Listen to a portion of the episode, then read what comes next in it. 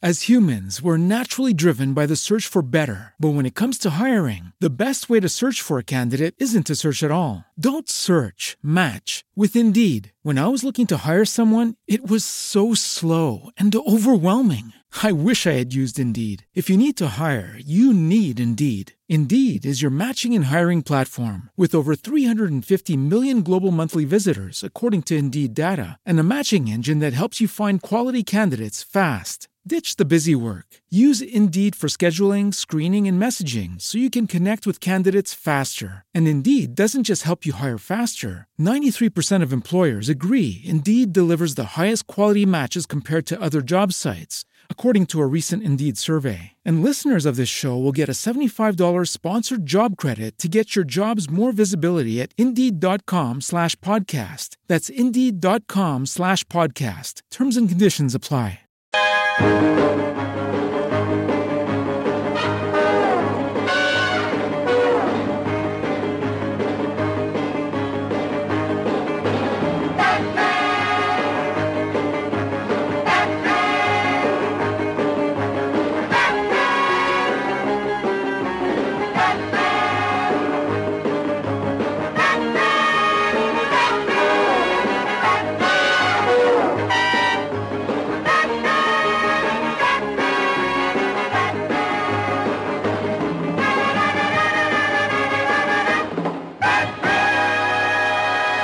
Bienvenidos una semana más a Slamberland, la tierra de los sueños, donde cada semana hablamos de cómics, TVOs, novelas gráficas y muchas, muchas más cosas.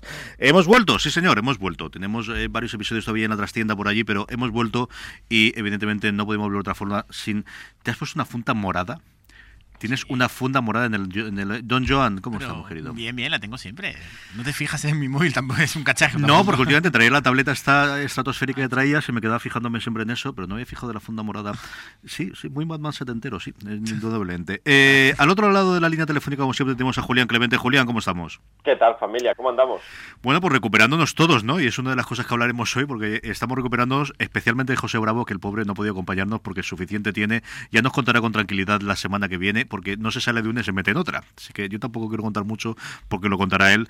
Eh, y mm, no digo para reemplazarlo, pero sí que, eh, porque luego hablaremos con él en la sección de la entrevista, tenemos aquí a Pablo Dura, al que voy a presentar ya, porque así si quiere comentar cualquiera de las noticias, pues mira, tenemos una voz más. Pablo, ¿qué tal? Hola, muy buenas, ¿qué tal? ¿Cómo estáis? Pues eh, yo creo recuperándose, además a mí me dio por volver otro día al gimnasio, que es una cosa que no hay que hacer.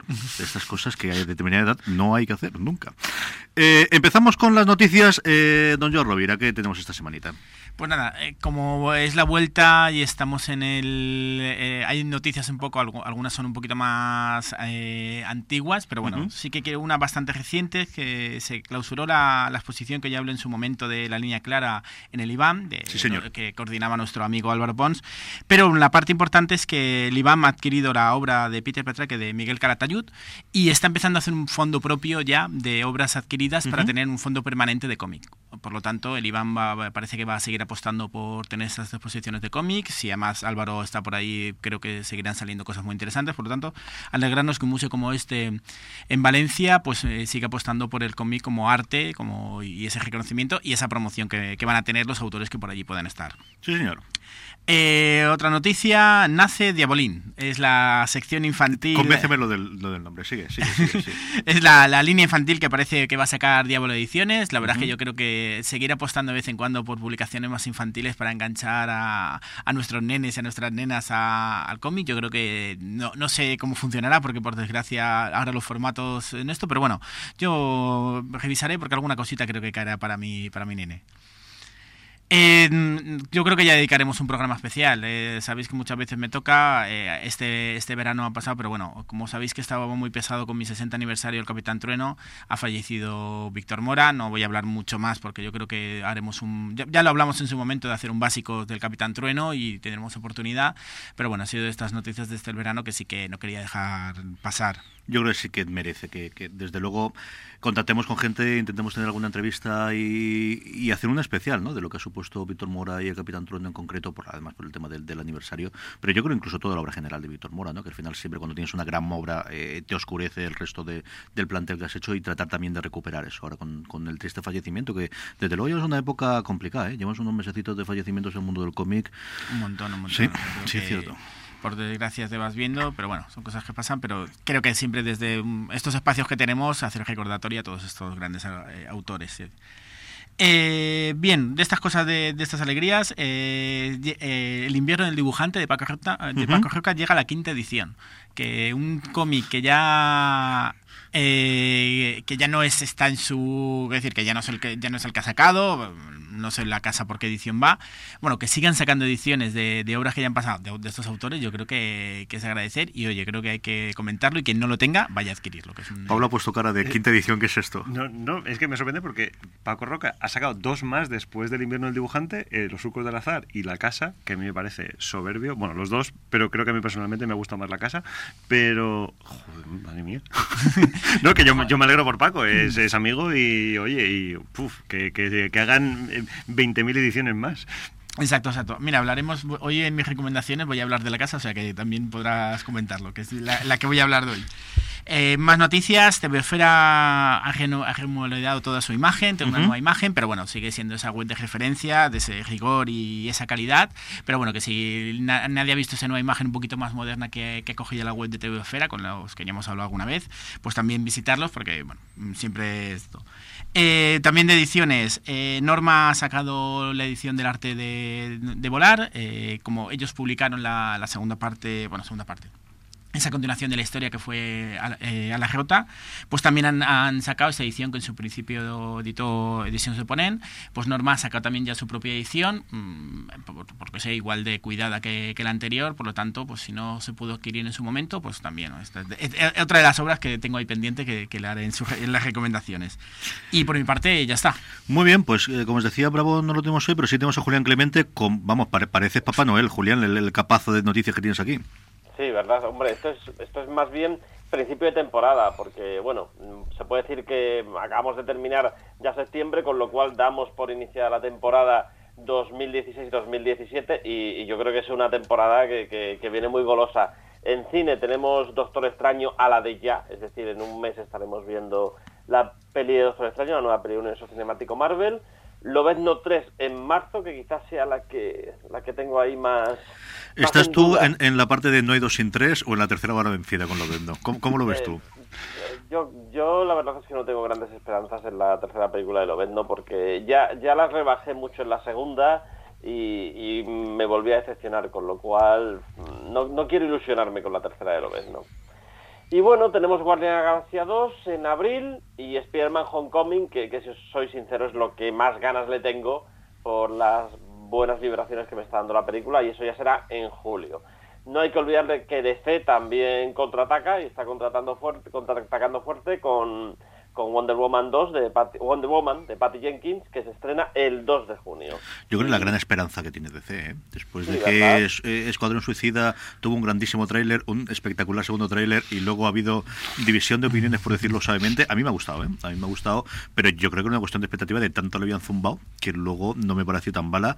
Wonder Woman es de, de, de, la que a día de hoy tiene la unanimidad nuevamente, siempre basado en un puñetero tráiler que nos enseñaron en la Comic Con, no es mucho más, ¿no? Bueno, y lo poquito que hemos visto a Gal Gadot eh, interpretando a Wonder Woman en, Batman contra Superman, pero mm, no sé, no sé cómo lo veis vosotros. A mí personalmente, yo estoy, estoy muy ilusionado con, con, Wonder Woman porque creo que fue lo que más me gustó de Batman y Superman, los dos minutillos esos que sale. Eh, me quedé totalmente enamorado de ella, eh, con permiso de mi mujer. Y mm, y el y fue a ver el tráiler y dije, callad y tomad mi dinero. yo creo que sí, yo creo que, por supuesto, como hemos dicho, el tráiler ya luego ya veremos, porque a veces se hacen muy buenos tráilers y malas películas, pero en este caso creo que la historia que nos pueden contar puede estar muy bien.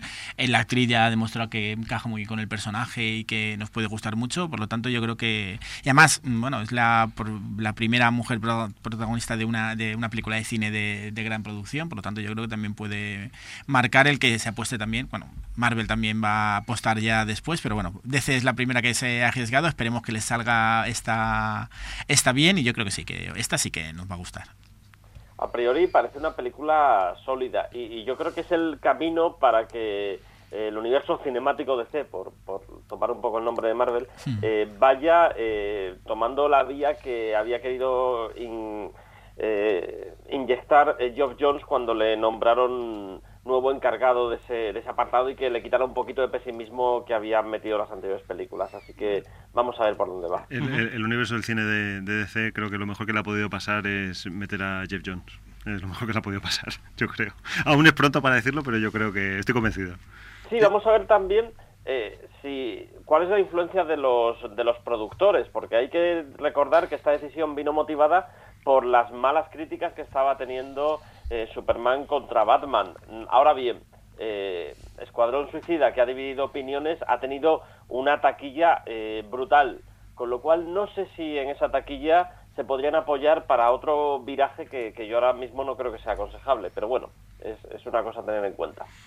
Y de la gran pantalla a, la que a mí, sinceramente, me atrae más, pues eh, porque al final por deformación profesional y porque creo que se están haciendo cosas tremendamente interesantes. ¿Cómo está la tele? ¿Cómo está la tele, Julián? Pues está impresionante. mira, comentábamos el otro día en Alicante que la CW pone un programa superheroico cada día en antena, de lunes, de lunes a viernes. Es decir, tiene cuatro series nada menos. Tiene Flash, tiene Arrow, tiene Supergirl y tiene Legends of Tomorrow, que, bueno, cada una para un público muy determinado, quizás se, se parezcan más el público de, de Supergirl y de, y de Flash, eh, pero bueno, yo creo que, cada uno tiene sus fans y, aquí ya sabéis que somos muy, muy, muy fans de, de Flash y, yo creo que, es lo que, lo que más ganas les tenemos, eh, por lo menos en lo que a Network se refiere. Agentes de SEAL ya está ahí, ya ha empezado con un primer capítulo, no está mal, yo creo que, quieren reinventarse, quieren dejar atrás a los inhumanos y, a mí me ha gustado bastante la presentación del, piloto fantasma, a ver a dónde, a dónde va eso. Tenemos a Netflix, que es un poco la joyita de la corona, que Luke Cage se acaba de estrenar, ya, ya estamos viendo reacciones eh, sobre, sobre la serie de Luke Cage. Hay mucha información sobre Punisher, sobre defensores y hoy, me lo comentabas tú antes, sí, pero vamos a hacer dos horas.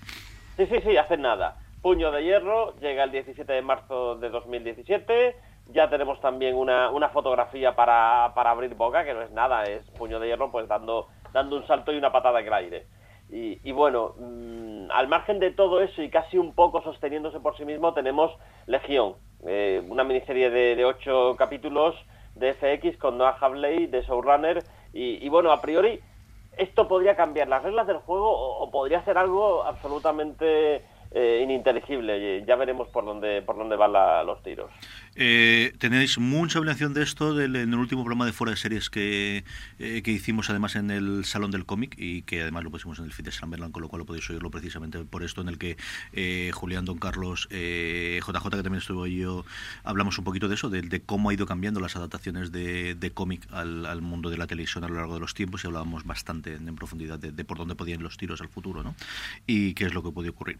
Esto en cuanto a noticias, como os digo, iremos desarrollando. La semana que viene es la Comic Con de Nueva York, así que tendremos una oleada de noticias en el mundo del, del cómic, como ya no tenemos nuevamente la Comic Con de San Diego, que casi todo es más cinematográfico de televisión, y sí que en esta de Nueva York que vamos a tener mucho, pues más noticias sobre Rever, más noticias sobre Marvel Now, más noticias sobre los distintos mundos y supongo que novedades. Y además tendremos a alguien de excepciones que ahora está allí. Así que yo creo que nos puede contar las vivencias y, qué es lo que ocurre. A ver si podemos tenerlo en directo en el programa o qué podemos hacer eh, para contarlo. Pero, como os decía al principio, eh, tenemos a Pablo Dura, aparte de para comentar y para hablar de, de las series y de las ediciones de, de Paco Roca, para entrevistarle sobre su último proyecto. Y es un proyecto que yo tenía mucha curiosidad porque me contase, porque además ha dado la puñetera casualidad que las dos últimas veces que lo ha contado en Alicante no he podido ir. No pude ir a la presentación que tenía Ateneo con mi queridísimo Dani Simón, ni el otro día en VG Comic, que luego hablaremos de ello, de cómo fue. Y es que eh, Pablo se ha liado la manta a la cabeza y de hecho, yo creo que es un proyecto personal y quiero que me cuentes primero cómo surge la idea, porque esto tiene pinta de que sea algo que tenías mucho. Lucky Land Casino, asking people what's the weirdest place you've gotten lucky. Lucky? In line at the deli, I guess. Aha, in my dentist's office. More than once, actually. Do I have to say? Yes, you do. In the car before my kids' PTA meeting. Really? Yes. Excuse me, what's the weirdest place you've gotten lucky? I never win and tell. Well, there you have it. You can get lucky anywhere playing at LuckyLandSlots.com. Play for free right now. Are you feeling lucky? No purchase necessary. Void where prohibited by law. 18 plus. Terms and conditions apply. See website for details. With the Lucky Land Slots, you can get lucky just about anywhere. This is your captain speaking. Uh, we've got clear runway and the weather's fine, but we're just going to circle up here a while and uh, get lucky. No, no, nothing like that. It's just these cash prizes add up quick. So I suggest you sit back, keep your tray table upright, and start getting lucky.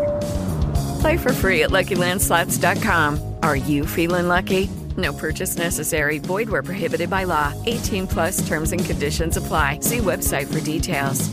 Mucho tiempo en la, en la cabeza, pero antes se llama la Brigada Lincoln. En este momento está en un proceso de crowdfunding que la gente puede encontrar. ¿Dónde, Pablo? Pues está, perdón, el, el, el, proyecto está colgado en la plataforma de Kickstarter. Eh, lo podéis buscar en Google perfectamente y sale. Y una vez dentro de Kickstarter podéis poner la brigada el, en inglés, porque está colgado en inglés. Es eh, Lincoln Brigade, Lincoln Brigade, Lincoln como el presidente Lincoln y Brigade como Brigade.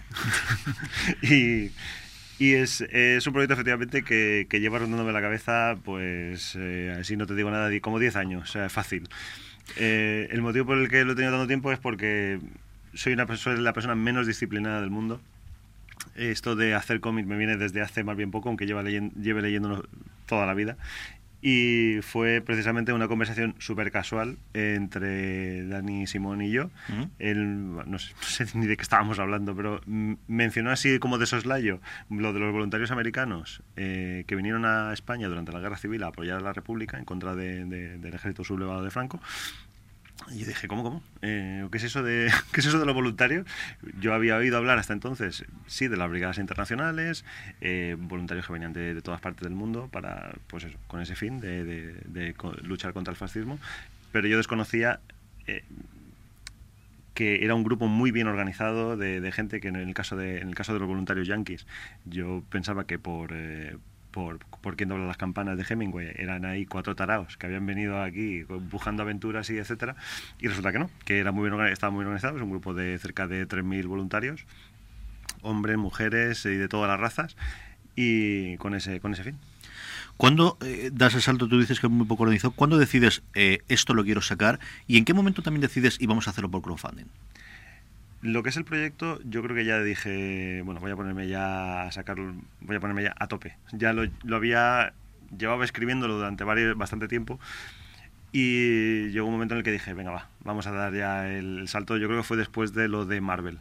Em, bueno, eh, para la gente que no lo sepa, para la gente que no lo sepa, hace dos años eh, mi socio con el que escribo muchas veces, eh, David Abadía y yo, pues contratamos con, con, Marvel, o mejor dicho, ellos contrataron con nosotros porque habían visto un TVO nuestro colgado por ahí por internet y dijeron, oye, hemos visto esto vuestro y tal, ¿os gustaría publicar una historia de dos páginas en, y lo vamos a incluir en la miniserie Original Sins?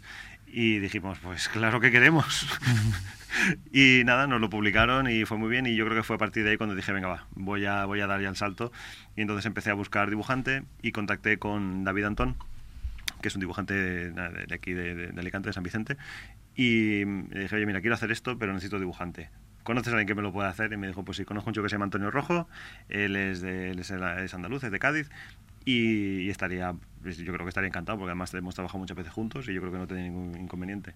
Y luego ya le dije, bueno, pues nada, vamos a necesitar alguien que, que lo coloree dijo, pues también conozco a alguien, eh, Esther Salguero, es una chica muy maja, es de, Sevilla y además es muy profesional, trabaja muy bien. digo, pues nada, no, no hablemos más. Esto es como si se totalmente, ¿eh? de juntarnos el equipo. Efectivamente, esto es como el equipo A. Eh, venga, vamos a buscar a ir reclutándolos uno a uno. Eh, y nada, y fue muy bien. les, enseñé, les comenté el proyecto, les gustó y dijo, venga, va, vamos para allá. Entonces yo lo que he hecho ha sido las primeras 22 páginas del proyecto, que tendrán aproximadamente unas 110, eh, las he financiado de, mi propio bolsillo para poder enseñarlo a editoriales, etcétera. Y, y bueno, ya digamos que como ya, ya me da con un, con un pequeño muro, eh, entonces dije, bueno, para poder hacerlo el TVO completo necesito eh, financiación externa. Entonces, por eso ese ha sido el motivo de, ir de hacerlo por, por, crowdfunding. Yo no quiero monopolizar esto, ahora lo dejaré a Giovanni y a, Julián que te pregunten, pero es una verdadera precisidad. Yo tengo, Pablo nos ha traído aquí la, eh, lo que contabas tú, que, al final es el material de venta, que podríamos verlo. El, eh, me encanta toda la parte del cómic y luego toda la parte que contabas tú de la documentación, ¿no? con las fotos históricas. Mm. ¿Qué eh, incluye el crowdfunding en los distintos recompensas que supongo tendrán varias? Y cuéntame lo de las chapitas, tío. Cuéntame las chapitas, porque tengo dos chapitas aquí que no sé la envidia que voy a ser sobre todo de mi hermano. Le voy a mandar la foto ahora y verás por la que va a ser.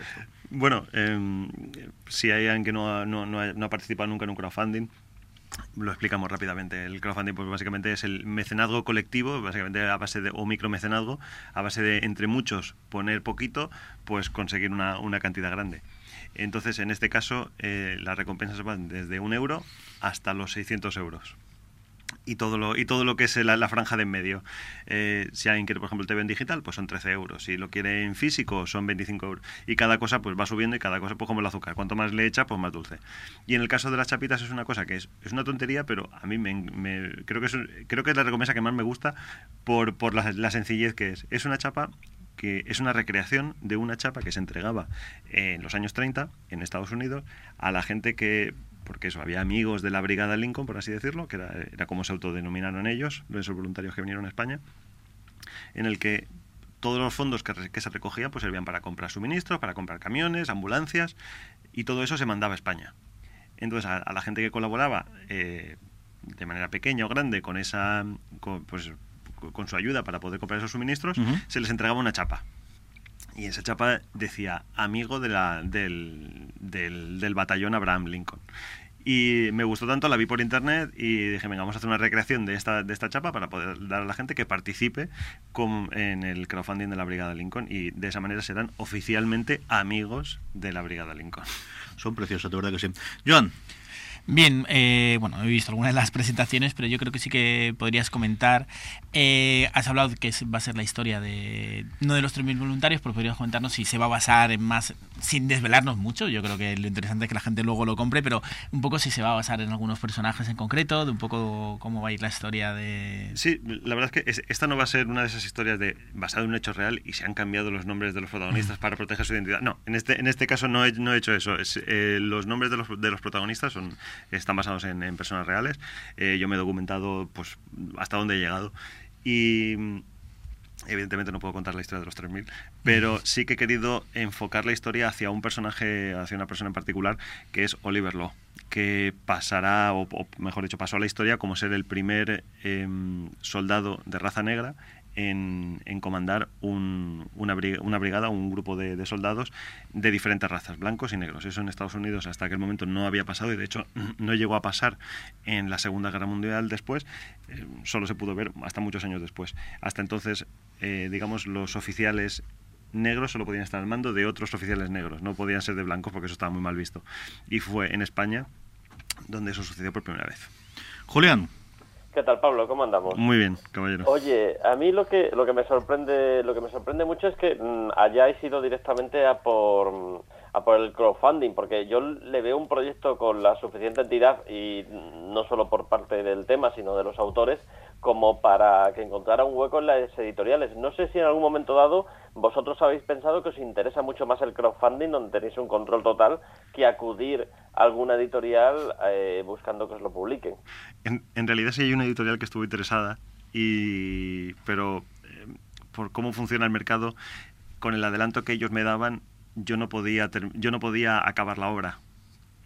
Entonces dije, bueno, pues lo voy a hacer por, por crowdfunding y si la cosa sale bien, yo volveré a esa editorial, se lo volveré a comentar y, oye, y si le sigue interesando el, proyecto, pues pues nada, para ellos, yo solo, yo solo vendo, no, no hay ningún problema. Pero claro, el problema es que como con el adelanto que yo me daban a mí, no me- yo no podía acabar el proyecto, por eso, por eso decidí hacer la, el crowdfunding. Y, si luego, y luego pensé, bueno, y si aún así el proyecto sale bien y luego no les interesa, pues no pasa nada, si ya, ya, ya tengo el TVO hecho.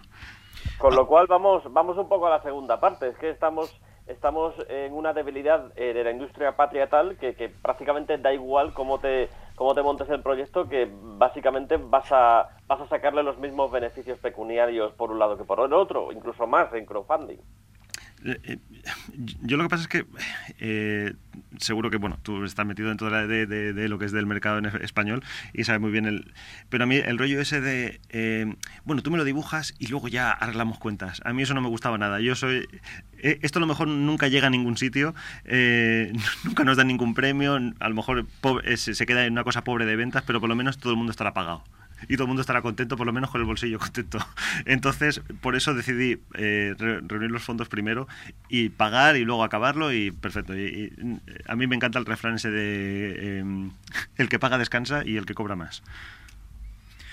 Eh, 13.500 mm, euros es lo que estáis pidiendo, Pablo. Lleváis, eh, cuando estamos grabando esto, que es que es martes a mediodía, 9.955, que es un número puñetero, ¿eh? porque mira que está ahí rotando los 10.000 leches y no llega al 10.000. Es un número fastidiado. Con 12 días yo creo que esto está más que hecho. Y luego pondremos nuestro, nuestro granito de arena aquí. Yo sí quería preguntarte sobre el tema del inglés. ¿no? El, por un lado, que la página aparezca en inglés y luego el, eh, cómo estás respondiendo. Tenéis muchas solicitudes en inglés. El tema de la traducción de los, de los textos, porque vais a hacer dos tiradas, una en español y otra en inglés, por lo que yo entiendo. Eh, encima, eh, eso. uno es además masoca, masoca, profesional, nada de así una cosa por accidente. Em, yo quería, em, en realidad, este cómic, aparte de, evidentemente, esto no, es un libro de historia, que la gente no se asuste. Yo lo que quiero es contar una historia en un marco, eh, en un marco histórico muy concreto. Em, pero también es una nota de agradecimiento y un reconocimiento a todos esos voluntarios que vinieron a España que no tendría por qué haberles importado nada, absolutamente nada de lo que pasaba en otro país y en uno que estaba tan lejos del suyo, pero aún así cogieron, se la manta la cabeza, eso sí que se la manta la cabeza, vinieron a España a defender una serie de libertades y derechos eh, que incluso en el caso de los negros ni siquiera ellos mismos disfrutaban en su país y vinieron aquí a defender los nuestros. Entonces, eh, eso, yo quería, pues eso, que sirviera como nota de agradecimiento a todos esos voluntarios y pensé que si la historia era desconocida en España, porque lo era para mí, dije, bueno, seguro que en Estados Unidos hay muchísima gente que esto ni no tiene ni idea. Y dije, pues ya está. Pues voy a hacerlo en Kickstarter, que es como más internacional. Eh, y así, si hay algún, pues algún lector de cómic, pues que sea angloparlante o de Estados Unidos, que pueda interesarle, pues que sepa que esto existe, que esto existió y que existe el TVO para que, para que puedan participar. Y la idea es hacer dos, efectivamente, dos ediciones, una en español y otra en inglés.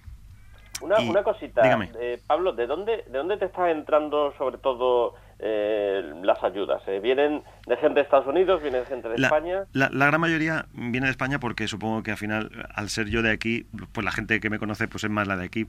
Pero he tenido la gran suerte que hay varias asociaciones de, como de amigos de las brigadas internacionales y hay una asociación de la Brigada Lincoln en Estados Unidos. Ellos evidentemente se han enterado y, hay muchos que, que, han participado, se han hecho eco, han rebotado, pues eso, han, hecho retweet, eh, han compartido eh, la campaña. Incluso, esto no, eh, no, lo sabe mucha gente, pero los em, herederos o, los familiares de dos de los voluntarios se han puesto en contacto conmigo diciéndome, oye, mira, he visto este proyecto, claro, cuando te llega ese email, dice, oye, soy la hija de fulanito o soy el hijo de menganito, que es gente sobre la que tú has leído.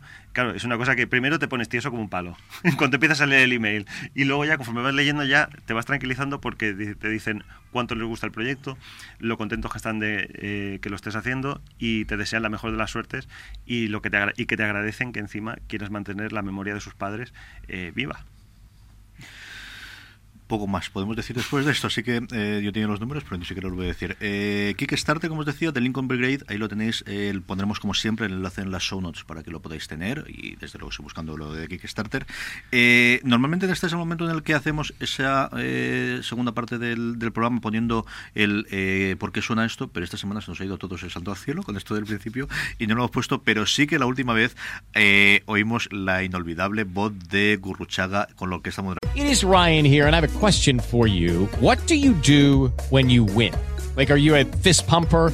a woohooer, a hand clapper, a high fiver. I kind of like the high five, but if you want to hone in on those winning moves, check out Chumba Casino. At ChumbaCasino.com, choose from hundreds of social casino style games for your chance to redeem serious cash prizes. There are new game releases weekly, plus free daily bonuses. So don't wait. Start having the most fun ever at ChumbaCasino.com. No purchase necessary. BGW. Void were prohibited by law. See terms and conditions. 18 plus. Hey guys, it is Ryan. I'm not sure if you know this about me, but I'm a bit of a fun fanatic when I can. I like to work, but I like fun too. It's a thing. And now the truth is out there. I can tell you about my favorite place to have fun Chumba Casino. They have hundreds of social casino style games to choose from, with new games released each week. You can play for free anytime, anywhere. And each day brings a new chance to collect daily bonuses. So join me in the fun. Sign up now at chumbacasino.com. No purchase necessary. BGW. Void were prohibited by law. See terms and conditions 18 plus. Bueno, y yo quiero que me explique, Julián, por qué, por qué oímos al grandísimo, grandísimo Javier Guruchaga, al que echamos mucho de menos.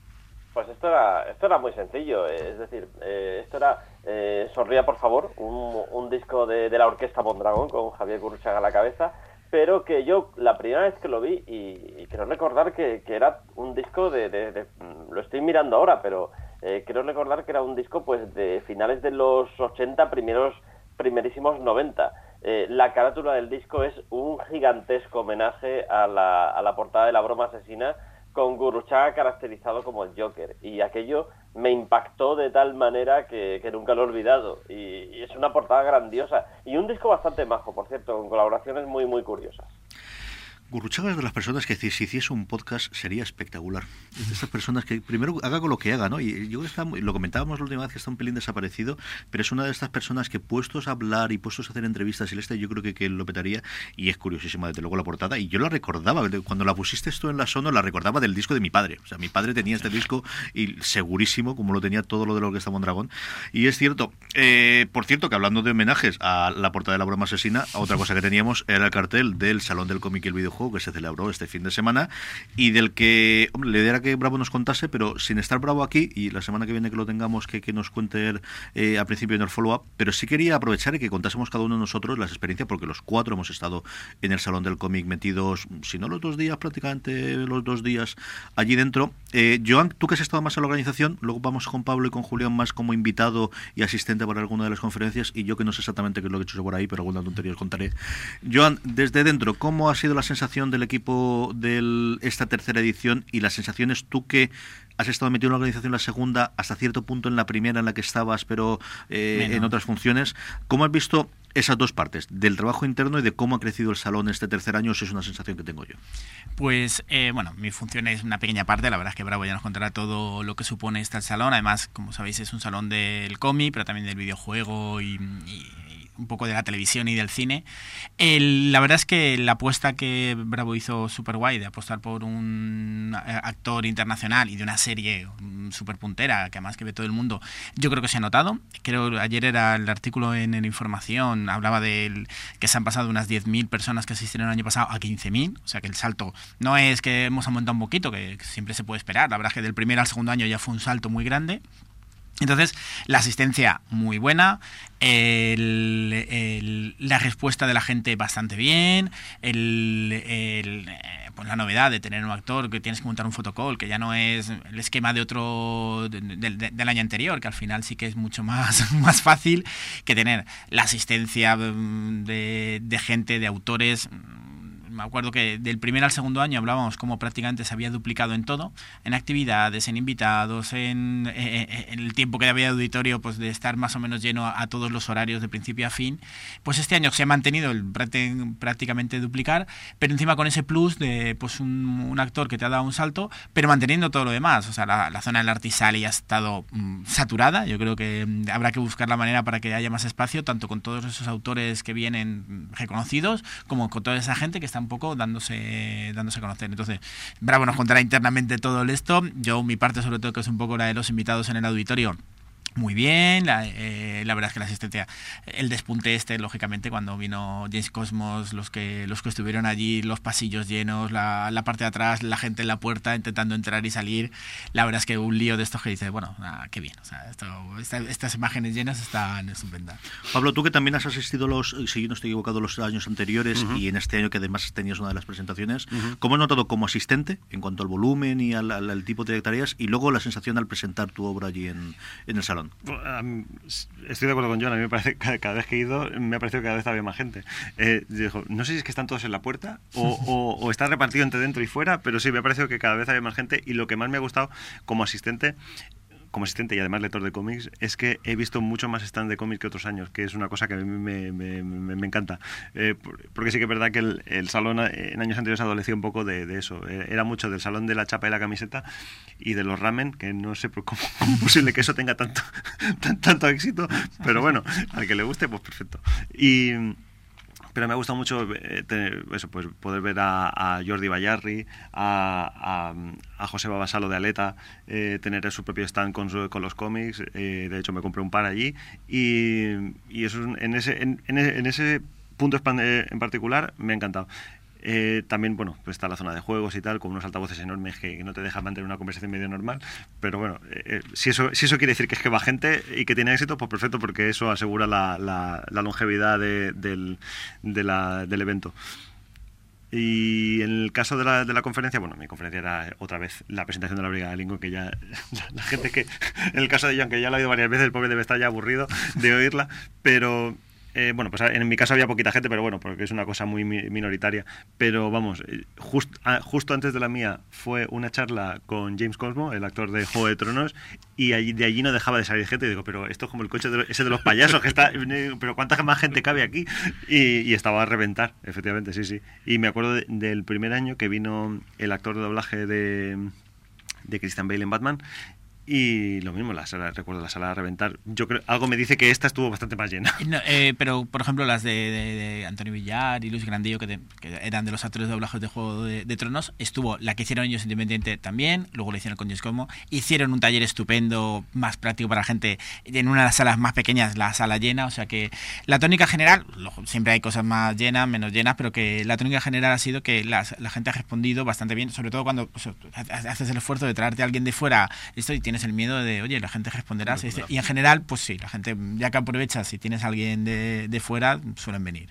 Julián, tú que has estado hasta en las barbacoas nocturnas, cuéntanos cuál ha sido tu experiencia Pues yo, yo encantado. Lo primero de encontrarme con un montón de, colegas y de amiguetes, porque al final vas a estos sitios fundamentalmente por eso, porque es los sitios donde muchas veces ves a gente que de otra manera no verías a lo largo de, todo el año, cambias impresiones, te, actualizas, eh, qué ha sido tu vida, con qué estás ahora, en qué estás metido, conoces a gente a gente nueva y este salón he conocido a gente interesantísima y luego impresionado por, lo gigantesco que es, que, yo no me esperaba que fuera algo tan, tan gigantesco, tan californiano, me parece que tiene un toque muy californiano el hecho de que, de que esté ahí en, en, un, en, un, en un lugar así como en medio de la nada, pero a su vez tan grande eh, pues es bastante bastante impresionante. Luego, lo, de California no lo dice por el, por el clima, yo creo, ¿eh? no, pero también también por, mm, por cómo por cómo es Alicante, por cómo es el, el salón, el recinto, ese tipo de ese tipo de cosas. Y luego las, las actividades me, me, han parecido muy interesantes. Me han parecido que quizás necesitan un poquito más de visibilidad. Esto siempre siempre suelo, suelo decirlo en muchos salones, pero van por el buen camino. Es decir, hay, hay una eh, atención determinada a, hablar sobre todo lo que rodea al cómic y a todo lo que nos gusta que en otros salones no, no encuentras. Yo es la primera año en el que tengo una sensación de me falta tiempo y no puedo acudir a todo. Y yo creo que eso tenía las conferencias. Eso tiene, por un lado, el que me metí cuatro podcasts entre pecho y espalda en dos días, y quieras que no, pues eso ayuda. Eh, pero por otro lado, eh, Joan ha pasado muy por encima, pero es que hemos pasado de tener un auditorio en el que había mucha actividad, pero no estaban ni de lejos todos los horarios cumplidos, y una sesión de podcast en la que, si no recuerdo mal, el año pasado era uno de los días, pero tampoco estaban todos los horarios, a prácticamente tener el auditorio lleno desde las nueve y media de la mañana perdóname, desde las diez y media, porque habría las diez, porque ya te digo, el domingo estaba yo con James Cosmo en, en el este, y es sí, es para pegarme el moco de que estuve yo presentándole, no tiene más, pero tenía que hacerlo. A las diez y media haciendo las preguntitas, hasta la hora de cierre, porque Julián hizo la presentación, bueno, la charla tuya con Víctor la hicisteis el sábado de nueve, de 8 a 9, ¿no? no recuerdo mal. Sí, de, de, de, 8 a 9, antes de, de cejar, eso fue la presentación, y el domingo terminamos a las 8 y 10, es decir, nos estaban echando ya los de, oye, que ya aquí no queda nadie, que está, están los de la sala. Conjuntamente yo todos Yo perdí la noción del tiempo, ¿eh? Yo ya no sabía si era por la tarde, por la mañana, qué estábamos haciendo, si estaba en la barbacoa, si me estaba levantando. y luego, por otro lado, como os decía, toda la, zona de podcast en las que grabamos eh, pues el primer día credits y una cosa más, el segundo hicimos, eh, como contábamos antes, el especial que hicimos de fuera de series en crossover con Slammerland, hablando de, adaptaciones al cómic, y posteriormente eh, La colina de Avalon, para el tema de juegos de mesa, que es una de las cosas que me ocurrió. El año pasado me dio tiempo jugar tres o cuatro partiditas y pasarlo por allí y ver lo que había. Este año ni me pude pasar. Estuve dos momentos y mira que había juegos de rol además que me apetecía ver qué es lo que se está haciendo ahora en el mundo del rol, que lo tengo muy desconectado en los últimos años y no llegué a estar allí entre unas cosas y otras. Y luego lo que ha pasado por encima, Joan, que fueron los talleres. Es que lo que no había hasta ahora es que había cuatro salas en las que había talleres simultáneos. Es la primera vez en la que lo que yo veo que los amigos míos, sobre todo que van a festivales de cine, tienen que hacer, que es hacerse el damero de y de 9 a 10 voy aquí. Y ahora corro mucho hasta llegar a la otra sala. Y ahora corro más todavía para hacer el este. Que yo recuerdo en en un Sitges, en un San Sebastián, es algo que empezó a ocurrir aquí, ¿no? El de tener, tienes seis actividades en paralela en la zona que más o menos controlamos nosotros, porque en videojuegos los cuatro estamos totalmente pez, pero sabemos que allí hay torneos continuos y ya no, aparte de la zona retro, que quizás es la que nos puede más, pero todo el tema de League of Legends o de, de, de, de, de MOBAs y de juegos en directo y de campeonatos que estaban simultáneas, más toda la parte de juegos de mesa. Es el, tienes ya no son un único salón, sino son muchos salones, que es lo que al final ocurre en estas cosas, dependiendo de cuál es tu sensibilidad, dependiendo de qué es lo que te gusta, ¿no? Yo, me acuerdo que insistíamos mucho cuando le damos publicidad, lo de que la gente se fuera con el horario. Ya el año pasado empezó a pasarnos, ya el, año pasado el salto de actividades era muy grande y sí que notabas eso, que eh, me acuerdo co- coordinándonos a la hora de las actividades de los talleres, que no fueran temas muy similares, pero al final dices, yo es que quiero ver la charla de Frank Miller, pero luego están hablando de cómic y tal, dices, "Mm, sí, tienes que decir, lo siento. y justo, eh, también algunas, eh, había eh, en la zona tanto de tiendas como de asociaciones, tenían sus propias actividades que ahí ya me pierdo de lo que hacía cada uno. La zona de videojuegos, que ni idea, pero que gente especializada, creo que ha- sido un montaje espectacular. De eso de que si no Sí, te sí, encuentras ah, en ambiente, dices, ah, no me encuentro en un sitio, no puedo hablar, pero creo que la gente que le gusta estaba flipando de Yo- cómo lo habían montado. Yo, yo- yo pasé así un poco de soslayos, pasé de cerca. eh, no se veía nada porque es que pare- aquello parecía una discoteca, parecía un club.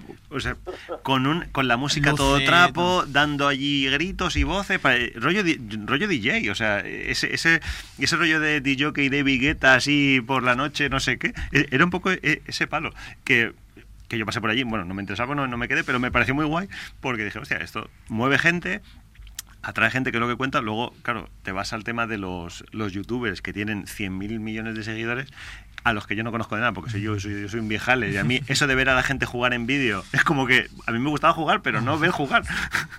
pero en fin. Y luego, pues, eh, había un montaje de, de- de gente esta que montaba recreaciones de zombies ahí persiguiendo, eh, los de Star Wars Alicante o la 501 con sus todos los cosplays espectaculares, ahí la gente loca haciéndose, loca, bueno, también haciéndose sus fotos. O sea, que había una parte de dentro que como todos casi vivíamos más en la otra parte del auditorio y los talleres, pero entrabas allí y es que no paraba de haber actividades. Y si me acuerdo eso, insistíamos mucho, cógete todas las actividades, apúntatelo todo, porque al final no vas a llegar de una a otra, no... Es que eh, es inevitable en un, en un evento de estas características que al final las horas son las que son, eh, las horas del día son las que son y no te da más. Entonces es inevitable que, que algún, que, alguna, que alguna charla, alguna, alguna actividad se tenga que solapar con otra y que no te dé tiempo. Pero claro, yo, en, el caso, por ejemplo, del Salón de Comida de Barcelona, que son cuatro días, pues bueno, puedes a lo mejor repartirlo, te- tenerlo un poco más repartidito, pero aquí en dos días, claro, es inevitable, al final te tienes que, tienes que elegir. Que no lo hemos pasado muy bien. Hablaremos con el, el- Sí que hablar con el del tipo de letra, ¿eh, Julián? Eso a- tenemos que apuntarlo para el año que viene. Que hay que hablar con la persona responsable de poner un tipo de letra minúsculo y que no se pueda ver en el catálogo. Eso hay que solucionarlo para el año que viene, ¿no? Que Sí, menos- en el catálogo hay, hay ámbitos de mejora. Y, y hay una cosa que me gustó Dime. mucho, que es que el auditorio está muy, muy alejado de la zona de ruido. Y esto es fundamental. Luego está que consigas atraer a la gente. Yo ahí también eh, les diría, oye, mm, tenéis que haceros notar dónde se hace cada cosa, qué se está haciendo aquí, qué se está haciendo allá. Pero el hecho de que puedas tener eh, un panel eh, tranquilamente, sin interrupciones constantes, sin escuchar eh, los- el karaoke que tienes al lado, es, es una absoluta delicia. Sí, señor, nos lo hemos pasado muy bien y del cara al año que viene, como os digo, cuando vuelva Bravo lo tengamos aquí ya descansado y tranquilo, que nos cuente la parte de, de la organización, porque yo creo que además es una cosa curiosa, ¿no? Que no solemos hablar de cómo se organiza un gran salón de este y ya que tenemos a alguien encima del programa, que, le sé que, que- nos lo que sabe de- que de- está de- bien. Sí, desde sí. la primera hora hasta la última todo, es genial. Nos quedan, yo creo, unos 20 minutitos, ojo de buen cubero, si no estoy yo muy equivocado, eh, para las recomendaciones, que además se lo hemos dicho a Pablo. Y Pablo, a falta de una, tiene dos recomendaciones que hacernos. Eh, empezamos, pues hombre, con los invitados. Pablo, ¿qué recomendamos a nuestra querida audiencia? Pues eh, como vuestro permiso voy a recomendar eh, dos obras que además fueron, fueron las dos que me compré en el salón que eran, re- eran reediciones. Una es una, un, un cómic que en su momento me gustó mucho, eh, Body Bags, de Jason Pearson. Es un cómic de, de mediados de los 90, pero no dejéis que eso os asuste, niños. Es un cómic muy gamberro, muy divertido, muchos palos y muchos tiros, pero bien hechos además. Eh, el dibujo a- a en su momento a mí me, me- me encantó me- y, y me parecía muy divertido. Si os gustan la- las pelis de palos y acción, este es, este es el vuestro. y el otro que quería recomendar eh, es eh, Invencible, de, el, guionizado por el creador de, de Walking Dead, eh, Robert Kirkman, y dibujado, espérate que porque yo para los nombrecicos soy un poco lerdo, es eh, Ryan Otley, me parece que es, y, mm, y, se me, ha- y se me ha ido el otro. Eh, pero bueno, ¿De qué va esto, Pablo? Este es, es una historia de superhéroes que dicen, "Ah, otra historia de superhéroes. es una historia de superhéroes, no es que sea típica, pero sí que es, sí que es muy original el planteamiento que es una familia de superhéroes. Él es el, el papá es el superhéroe y luego resulta que el hijo también tiene poderes y entonces pues él quiere pues, ser como, como, como su papá, básicamente. Pero está, está muy bien hecha. Eh, no me acuerdo cuántos años hace que se está publicando, pero pero llevo, llevo bastantes años. Los, tomos son varios. Yo me compré el primero, eh, por, por- aunque ya lo tenía de antes, pero bueno, me lo, me lo volví a comprar y, me pareció muy entretenido. Y por lo que tengo entendido, por, conforme ha ido avanzando la serie, se ha ido poniendo mejor. Así que en principio, aunque son dos reediciones, pero está bien recuperarla. Doña Rovira. Pues hablé un poquito cuando creo que se acaba la segunda edición, pero como ha comentado Pablo antes, eh, este verano he aprovechado, me acuerdo que me compré cuando nos fuimos a Madrid a ver la, la exposición, me compré la, eh, la casa de Paco Roca, eh, la tenía ahí pendiente y este verano, aprovechando que me pidieron para, para una revista en Valencia hacer una reseña, eh, me, me ofrecieron ver y dije, pues la casa, venga, me apetece meterme con... con- Es... mm, nunca me atrevería a decir la, si es la mejor de Paco porque es que mm, tiene Los surcos del azar, es una maravilla, por supuesto arrugas, pero arrugas ya es como ya más vista, pero es una delicia de, mm, de, de TVO. Eh, muy te llega muy dentro o sea la parte sentimental te llega. Es pues además mm, te lo lees en verano y eh, habla un poco esa historia de los recuerdos del hijo de, de su padre esa casa de verano donde van pero aparte narrativamente es bestial. No, voy a descubrir nada con Poco Roco porque lo ha hecho con todas sus obras, pero cómo, cómo desarrolla la historia, siendo en los colores, cómo los marca distintos para hablar cuando está hablando de los recuerdos, cuando está, cuando está hablando de- del momento actual. Es una historia muy personal suya, de- tras el fallecimiento de su padre. Cambia un, un pelín los personajes, pero básicamente se reconoce. Creo que él comentaba en alguna entrevista que a- aparece entre eh, una hermana, o sea, el protagonista, que es realmente Paco, pero un hermano y una hermana no son, creo que son tres hermanos, pero que al, al final ellos le dicen, no, si en el fondo son todas partes de ti mismo, una entrevista. Entonces, es una, mm, una maravilla de, de TVO y como me lo leí, además muy atentamente, por eso de que tener que hacer un trabajo sobre él, eh, lo, lo, lo pude disfrutar de una maravilla y dije, mm, bueno, es de, de esas lecturas que van a caer una y otra vez.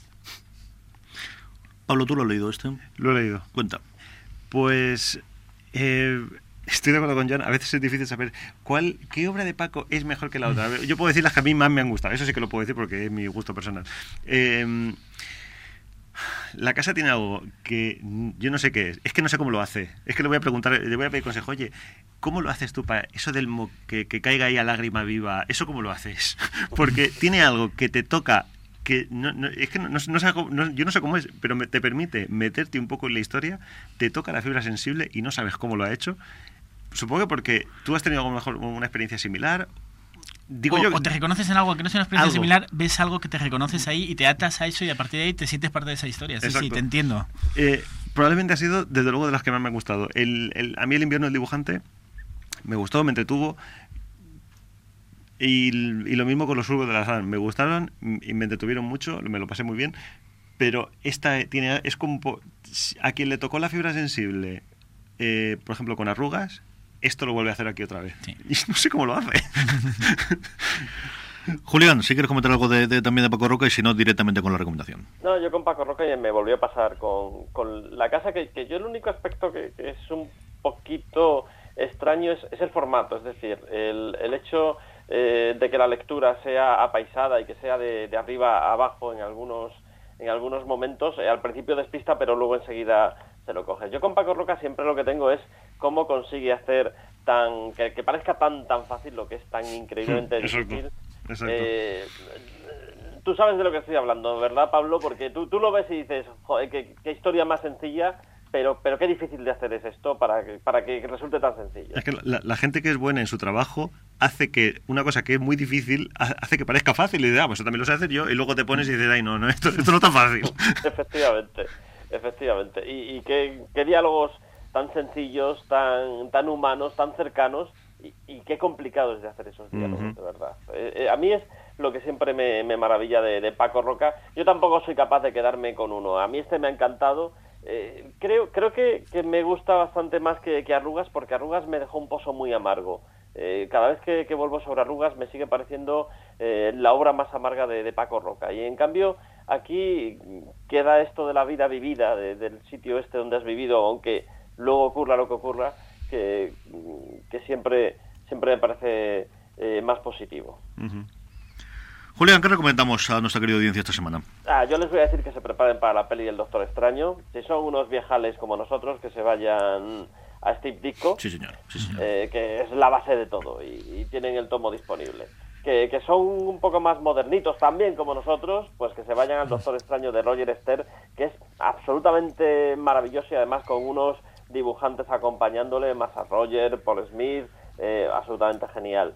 Y, bueno, si son gente joven como nosotros también, qué diablos, que se cojan el juramento de Brian Cabojan y Marcos Martín, que van a ver una lección de, de cómic en apenas 160 páginas. Así que hay, hay para dar y tomar para cualquier tipo de público. si me permites, Julián, aunque creo que aún no ha salido en España, me parece que acaba de salir en Estados Unidos, por también un poco hacer así como patria chica, ¿no?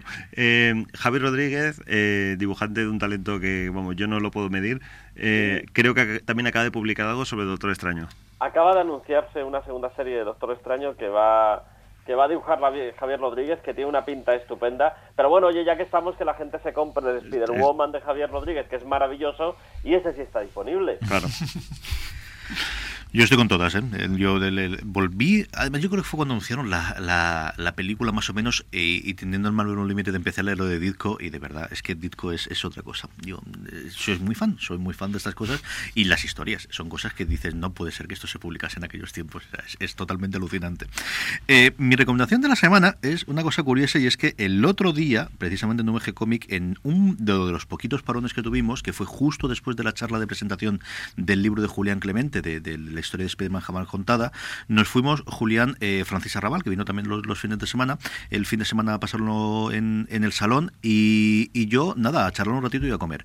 Y Julián acababa de hablar de un Limited eh, Spiderman y Julia, eh, Francis no lo conocía y estuvimos, antes de que empezásemos a hablar de otras cosas, 5 o 10 minutitos hablando de esto. El caso es que este domingo mm, esta conversación me vino a la cabeza de nuevo y dije, ¿sabes qué? Yo creo que lo leí en su momento, al menos el 1 y el 2 de Bendis. Bendis es un tío que con sus cosas siempre me ha gustado. Leche, voy a leerlo de nuevo. Y lo tenía en el Marvel Unlimited. Bueno, pues a mí me ha encantado, pero es que a mi hija Charlotte también. Y la primera vez que mi hija, y esto que quede grabado, ha conocido el mito de creación de Spider-Man ha sido con el Unlimited de eh, McKinney porque preguntando, pero papá, ¿dónde le pica la araña? Porque esa parte sí que la tenía clara. Y me ha hecho pasar el panel de la pica la araña del primer número no sé cuántas veces. Y el resto del esto. Al mismo tiempo me ha hecho poner la película. Eh, en Netflix solamente había la última de la trilogía frustrada, la primera de todas. Pero bueno, hijo mío, ¿qué vamos a hacer? Eh, al menos estaba Stone por en medio, que siempre salva un poquito las cosas.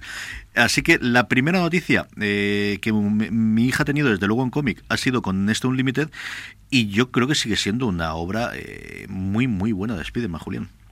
Sí, Ultimate Spider-Man. Te he dicho Unlimited, no, sí, Ultimate, perdóname. Marvel Unlimited. No, Ultimate Spider-Man a mí me parece eh, magnífico, además, para iniciar a alguien en, los cómics. Es curioso porque antes hablaba Pablo de, de, Invencible y realmente ambos es una relectura del, del mito de Spider-Man, una muy fiel, otra absolutamente infiel, evidentemente, porque es otro personaje pero son dos tebeos que cuando me sale eso, un crío o un chaval, eh, ¿cómo empiezo? Pues mira, por aquí. Yo creo que eh, Speedy, desde luego, que están haciendo ahora está muy, es muy, muy, muy divertido, pero esta tiene un, algo, y yo creo que al final es Bendis, ¿no? Que, cuando se pone a escribir, mm, tiene sus días, como todo el mundo, yo creo que tiene, y cuando uno escribe tanto como escribe este hombre, tiene sus días, pero cuando el tío está, está sembrado, sigue estando sembrado. Eh, hasta aquí nos queda el programa, la semana que viene hablaremos de Luke Cage, es el momento en el que en básico hablemos de Luke Cage, así que tenéis esta semanita para, por un lado, ponernos con la serie, que a ver si la podemos ver también, eh, puedo verla durante esta semana, y por otro lado recuperar eh, la figura en los cómics clásicos y en los más modernos, que hablaremos con ella en, el básico de la semana. Pablo, mil millones de gracias por haber venido aquí a contarnos eh, la Brigada Lincoln, que vaya muy bien el crowdfunding. Recordamos a la gente una vez más, Kickstarter, buscáis la Brigada Lincoln o el de Lincoln Brigade, que es como aparece dentro. Desde los precios, has dicho, eran 13 euros. No, eh, pueden colaborar desde un euro hasta los 600 euros. Si alguien tiene pasta para quemar en la cartera, que se prepare. Y si me permite, solo un último recordatorio rápido para todos los que sean de Alicante o cerca, en, en, la librería Más que Comics, eh, está en la calle Portugal 24, Y mm, vamos a hacer este, este próximo sábado eh, lo que es el, la clausura de campaña, como los políticos. Clausura- ceremonia de clausura de campaña eh, para pillar algún rezagado que se haya podido quedar, que no se haya enterado, y lo vamos a tener este sábado a las seis y media, en Más que Cómics. Eso, el sábado 8 de octubre, que es cuando están diciéndonos eh, Pablo. Pues nada, querido audiencia, la semana que viene volvemos, Joan, hasta la semana que viene más. Hasta la semana que viene. Don Julián Clemente, un placer como siempre. Hasta la semana que viene. Igualmente, un abrazo a todos. Veremos Bravo si lo pillamos en el avión volviendo a Nueva York, oyendo exactamente en qué circunstancia intermedia, pero sí intentaremos hacer alguna cosita desde eh, la Comic Con de Nueva York que nos cuente eh, Bravo allí in situ, eh, ya que lo mandamos de, de De enviado especial, pues que nos cuente cómo está la cosa ahí. Eh, querido audiencia, que ya estamos de vuelta, que estaremos todas las semanas de vuelta eh, en Slamberland, así que nada, hasta la semana que viene en Slamberland.